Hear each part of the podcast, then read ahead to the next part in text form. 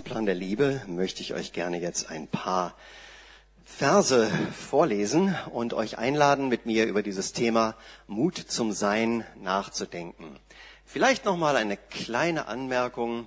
Eine Irritation für manche älteren Menschen in der Kirche ist es, wenn ich hier vorne als Agierender auf der Bühne, als Geistlicher und als Mann eine Kappe auf dem Haupt trage. Normalerweise nimmt man ja in der Kirche aus Ehrfurcht vor dem Heiligen als Mann die Kopfbedeckung ab. Manchmal in lateinamerikanischen Ländern wird sie einem sogar runtergerissen, wenn man aus Versehen dort in eine Gemeinde kommt. Wir haben das erlebt.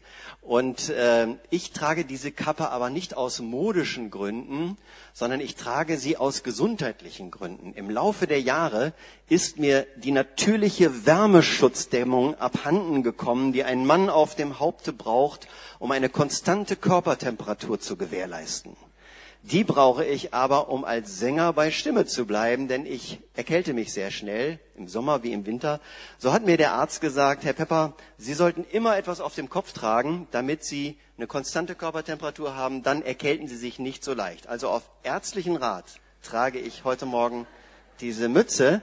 Und damit niemand meint, dass ich die Würde des christlichen Gottesdienstes nicht schätzen würde, habe ich mir extra einen Anzug mit Schlips heute Morgen angezogen. Also, ich glaube, damit können wir reden. Ich freue mich ganz besonders, heute Morgen hier zu sein in dieser wunderschönen Kirche. Ich kenne sie noch im kleineren Rahmen. Ich bin nämlich hier vor vielen Jahren aus und eingegangen. Jeden einmal im Monat gab es hier mittwochs morgens um 6 Uhr ein Pastorenfrühstücksgebet. Und das war in der Zeit, wo ich selber noch Pastor einer kleinen Freikirche namens Gospelgemeinde hier in Berlin war. Seit dem Jahr 2000 bin ich ja hauptberuflich Songwriter und reise mit meinen Liedern, die ich immer wieder veröffentliche, mit Tourneen durch die christliche deutschsprachige Welt. Das ist also Deutschland, Österreich und die Schweiz.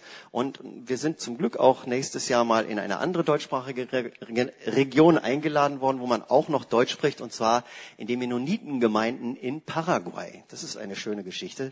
Da freuen wir uns sehr.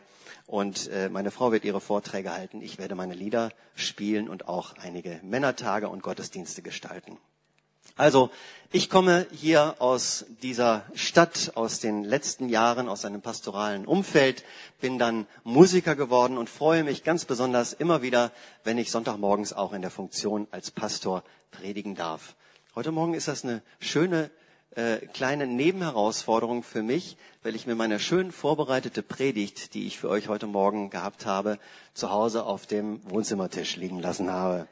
Und äh, ich habe sie aber schon so oft gehalten, dass ich, äh, glaube ich, alles ganz gut zusammenkriege. Außerdem hilft es mir ziemlich absolut äh, timingmäßig hier aufzuschlagen am richtigen Zeitpunkt, weil ich eben mit meinen Augen nicht auf dem Konzept bin. Was ich hier allerdings habe, ist das äh, ein, ein, ein Übersetzungsskript, weil äh, die Übersetzer, die heute hier zu Werke sind, was ich auch ganz toll finde, die haben sich schon von mir so etwas kommen lassen. Und daraus haben sie selber was, sowas gestrickt, aber da kann ich jetzt natürlich predigtmäßig nicht so viel mit anfangen, weil das sind hier irgendwie äh, Anmerkungen zu besonderen äh, Geschichten. Ich versuche es mal so einfach aus dem Stand heraus. Und da die Lichter hier vorne etwas heller sind und ich euch so ein bisschen näher bin, ich auch keinen ähm, keinen kein Text brauche, werde ich einfach mal versuchen, von hier aus zu euch zu sprechen. Mut zum Sein, Johannes 16, Vers 33. Das ist mein Ausgangstext.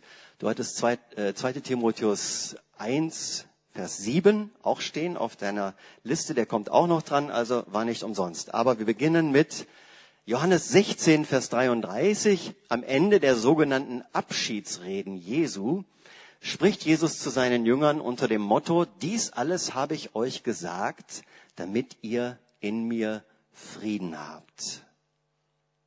Jesus war darum besorgt, dass seine Jünger in Panik geraten würden, was sie auch taten.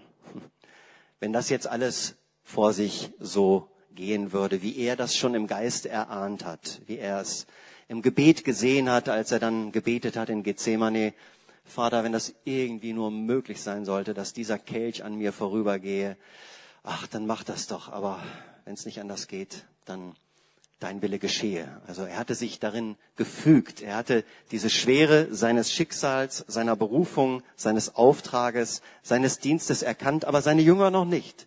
Die lebten noch in dieser Euphorie, jetzt ist einer gekommen, Advent, feiern wir ja auch immer das Kommen des Messias, des Königs, des Erlösers. Jetzt ist einer gekommen, jetzt wird alles ganz anders. Und solange der in unserer Mitte ist, da kann passieren, was will. Das wird zum Schluss alles ganz großartig werden. Und Jesus wollte sie darauf einstimmen, halt, bitte, verbeißt euch nicht in ein falsches Vertrauen, in einen falschen Glauben, in eine falsche Vorstellung von dem, was mit meinem Kommen in dieser Wirklichkeit, in diesem System geschieht. Zunächst geschieht erstmal etwas, was für euch sehr schwer sein wird. Ihr werdet miterleben, dass ich nicht mehr sein werde, so wie er mich kennt. Dass mein Einfluss als Mensch, meine Worte, meine Reden, meine Taten zu einem Ende kommen, zu einem jähen, zu einem brutalen, zu einem fürchterlichen Ende. Es wird eine traumatische, eine schwierige Zeit werden. Das wusste Jesus alles, so hat er es nicht gesagt. Aber das klingt schon an in diesen Worten. Dies alles habe ich zu euch gesagt, damit ihr in mir Frieden habt. Und Jesus wollte uns und seine Hörer damals dahin bringen, dass wir uns nicht in einer falschen Heilserwartung im Hier und Jetzt einrichten und alles von den nächsten paar Wochen, Jahren, Monaten im Hier und Jetzt erwarten, sondern er wollte, dass wir verstehen, dass das, was er tut, für die ganze Menschheit ist, für die ganze Welt und für alle Zeiten, vom Anbeginn bis zum Ende. Und dass jeder, der auf ihn vertraut, einen unerschütterlichen Halt in Zeit und Ewigkeit hat, aber auch trotzdem damit rechnen muss, dass die Welt, wie sie nun mal ist, ihn umgibt und berührt und beeinflusst, wie sie das mit allen Menschen tut. Und so fügt er diesen wichtigen Satz jetzt nach. In der Welt habt ihr Bedrängnis. Das ist für mich ein so großer Satz, so fast eine kategorische Aussage über das Dasein in der Welt. Wenn Jesus Philosoph gewesen wäre, hätte er gesagt, Dasein ist Bedrängnis. Hat er aber nicht, zum Glück. Also man muss ja die Sprache der Philosophen studieren, um herauszufinden, was sie eigentlich gemeint haben was dann wieder ganz toll ist, wenn man diese Sprache verstanden hat. Ich bin großer Fan von Philosophie.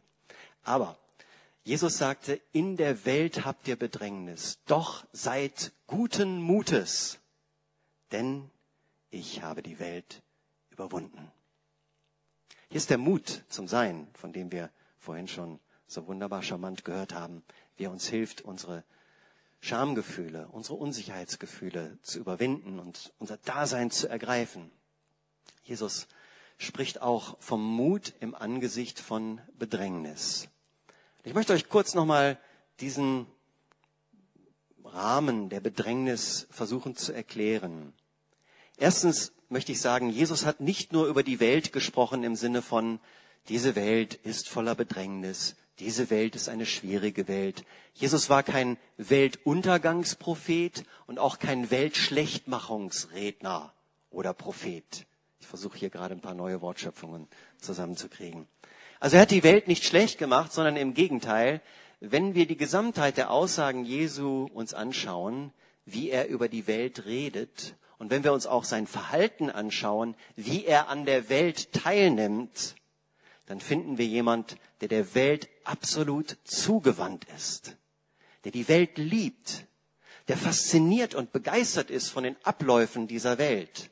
In der Bergpredigt sagt Jesus, schaut euch mal die Felder an.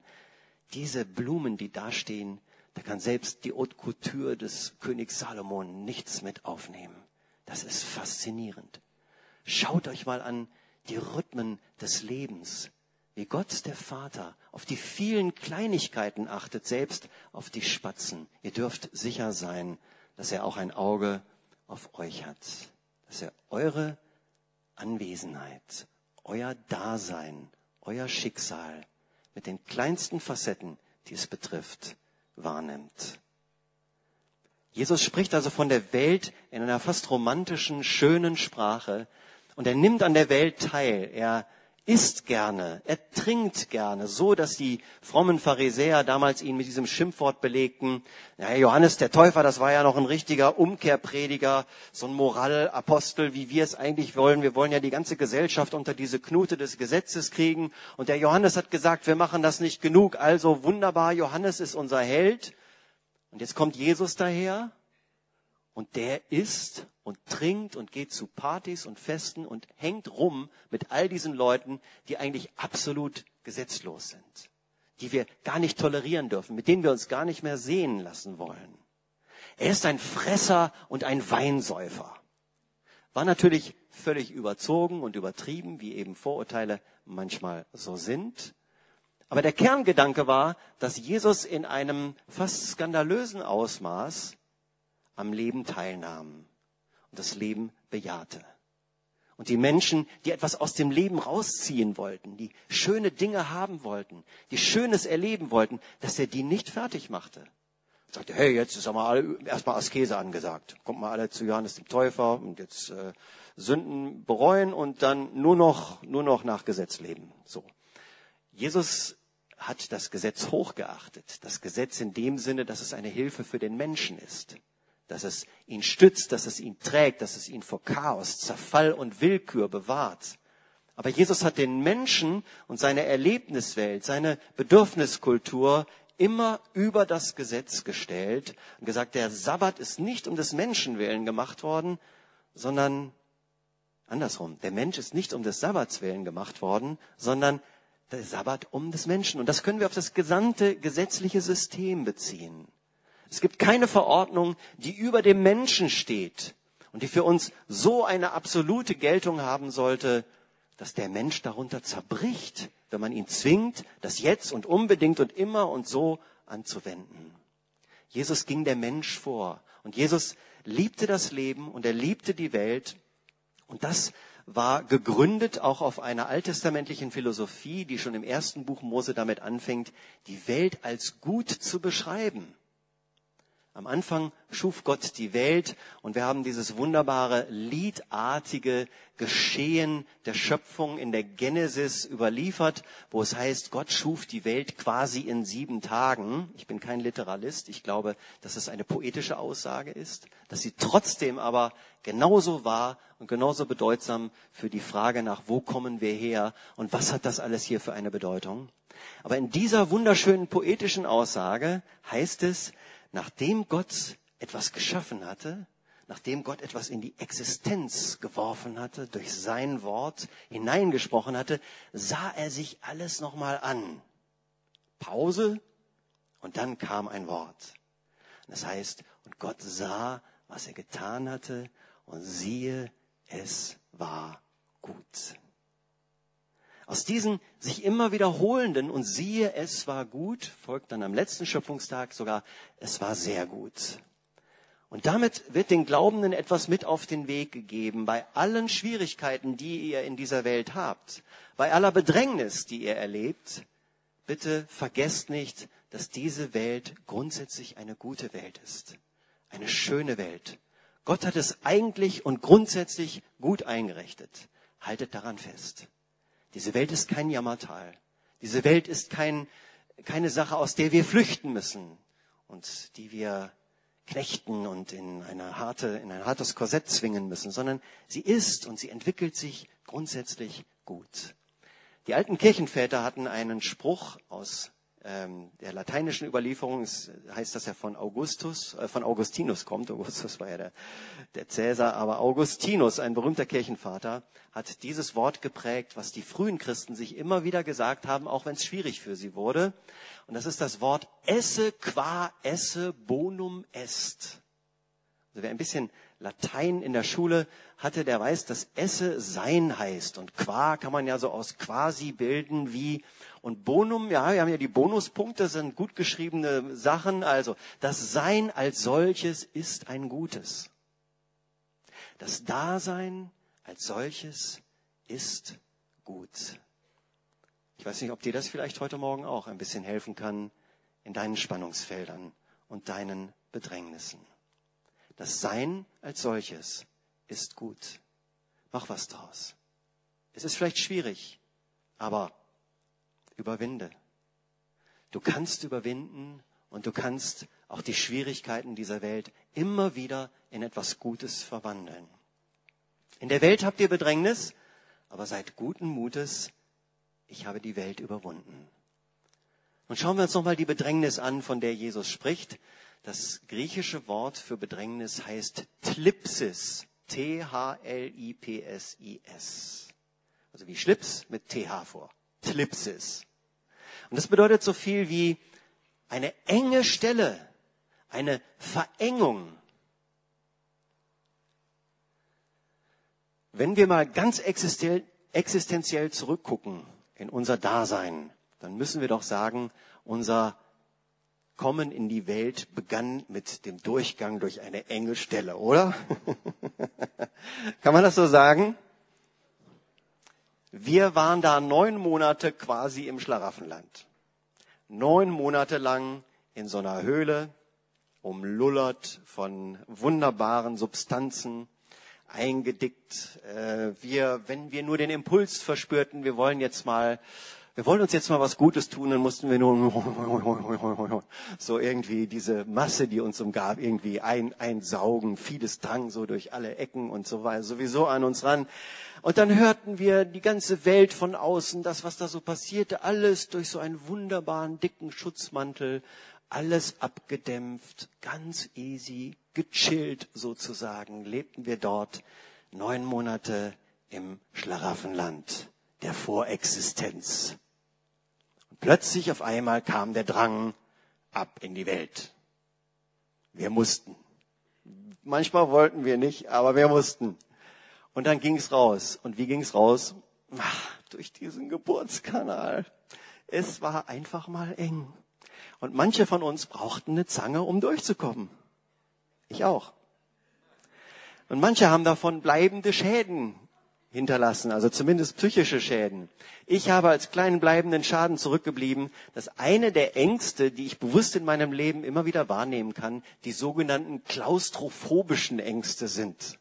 Das sind Ängste vor Enge, vor engen Räumen. Wenn ich also mit vielen, vielen Menschen in einem engen Raum bin und nicht genau weiß, wie es vor und weiter geht, dann setzt bei mir mal ganz schnell die Panik ein. Das ist meine meine persönliche Angst. In anderen Sachen bin ich wieder tapferer und äh, habe nicht so Probleme, aber das ist so, so ein Ding, was so zurückgeblieben ist. Und äh, Jesus sagt, das ist eigentlich die Welt, in die wir kommen. Sie ist voller solcher Bedrängnisse. Wir kommen durch diesen Kanal, dann gibt's erstmal einen Klaps, damit wir den Mund öffnen und schreien. Und dann wird's aber wieder alles, dann werden wir geputzt und dann werden wir versorgt und dann, dann gibt's wieder so eine Phase, wo man sich so super um uns kümmert und bis wir immer wieder ein bisschen selbstständiger werden. Und mit jedem Maß an Selbstständigkeit müssen wir auch lernen, der Bedrängnis der Welt mit eigenen Mitteln zu trotzen, uns selbstständig zu machen, uns selbst mächtig zu verhalten. Also nicht immer nur von der Macht und von der Versorgung und von der Güte anderer versorgt zu werden, sondern irgendwann, wir sagen so schön, auf eigenen Beinen zu stehen. Und damit ist nicht nur das Stehvermögen gemeint, sondern die ganze Haltung, die ganze Einstellung zu unserer Existenz. Nicht einfach nur die Hand aufzuhalten, den Mund aufzuhalten, das Herz aufzuhalten, sondern zu wissen, manche Dinge musst du einfach selber stemmen. Da musst du durch. Das nimmt dir keiner ab. Das gehört mit zur Bedrängnis deiner Welt. Und bei manchen von uns ist das wirklich ein Kampf, eine Überwindung. Ich würde sagen, eigentlich bei den meisten von uns. Der Kampf nimmt immer nur sehr unterschiedliche persönliche Züge an. Und Jesus sagt, in der Welt habt ihr Bedrängnis. Das ist eine grundsätzliche Aussage für unser Dasein immer wieder. Aber seid guten Mutes, ich habe die Welt überwunden. Ich habe mich gefragt, was Jesus damit meint, wie diese Überwindung vielleicht aussieht. Ich habe eine Zeit lang daran geglaubt, dass wenn ich mich ganz doll anstrenge, wenn ich sehr konzentriert, diszipliniert, geplant lebe und arbeite, kriege ich alle Bedrängnisse meines Lebens in den Griff dann, dann bin ich vorne auf dieser Welle, die ich mir selber aufgebaut habe und schwimme von Erfolg zu Erfolg und von Erfolgserlebnis zu Segen, zu Schutz, zu Gnade, zu Freude, zu Liebe, zu Herrlichkeit. Von Herrlichkeit zu Herrlichkeit, wie man das so schön geistlich jetzt mal ausdrücken könnte. Ich glaube, dass ich mit dieser Vorstellung gescheitert bin. Ich glaube, das ist eine naive Vorstellung und eine falsche Hoffnung, die wir da aufbauen. Ich glaube nicht, dass wir uns solch eine Illusion in unserem Innersten aufbauen sollten, dass wir je in die Lage kommen, dass wir nicht mehr gefährdet sind, dass wir nicht mehr bedrängt sind, dass wir nicht mehr enttäuscht werden und dass es nicht mehr auch mal wieder schwer wird für uns. Es ist besser, wenn wir uns realistisch mit dieser Haltung wappnen, zum Leben gehört diese Bedrängnis. Und zum Leben gehört das Überwinden immer wieder. Es hört einfach nicht auf. Aber dafür gibt es den Mut, den guten Mut, wie Jesus sagt. Seid guten Mutes. Der Mut ist das Benzin für die Seele, mit dem unser Motor sich immer wieder aufbäumt gegen die Erschlaffung den Rückzugsmechanismus, die Angst, die aus der Enge kommt. Jede Verengung im Äußeren, die Verengung in deinem Berufsleben, die Verengung in deinen Finanzen, die Verengung in deinen Möglichkeiten, führt auch zu einer inneren Verengung, und das ist die Angst. Nicht umsonst sind Angst und Enge sprachlich ganz nah beieinander.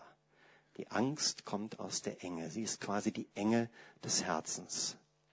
Und die Angst hat immer wieder eine große Macht in unserem Leben. Sie ist ein Impuls, der darauf beruht, dass wir es gerne sicher haben, dass wir es gerne kontrolliert haben. Und alles, was das bedroht, das signalisiert uns die Angst, hey, da ist Gefahr. Pass auf, nimm dich in Acht.